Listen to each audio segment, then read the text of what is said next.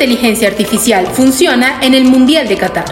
Yo te pongo un contexto. El Mundial de Qatar ha sido noticia por múltiples razones. Es el primer mundial que se hace en un territorio árabe, además es el primer mundial en donde hay mujeres árbitros, pero también es el primer mundial en donde la inteligencia artificial ha tomado un rol bastante importante. ¿Y en dónde es eso? Pues en los partidos. Quizás hayas oído hablar sobre el sistema semiautomático. El sistema semiautomático se implementó por primera vez en este mundial.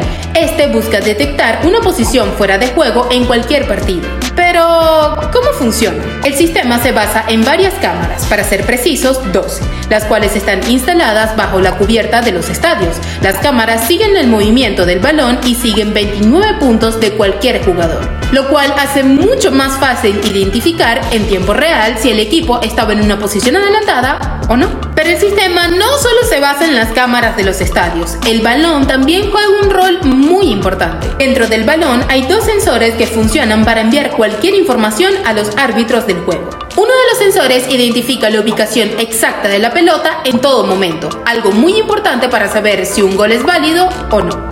El otro sensor identifica la velocidad, la fuerza y la orientación de la pelota. Ya va, ya va, ya va. Pero todo eso está dentro del balón más o menos cómo funciona. Pues a través de las baterías. El balón se carga cual celular antes de cada partido para así asegurar que todos los juegos tengan una información exacta, precisa y rápida. Porque sí, los informes viajan en tiempo récord a la cabina de video arbitraje, para luego pasárselo al equipo del VAR, el cual recibe la información y luego lo transfieren al árbitro principal. Así que tú, ¿sabías esta información?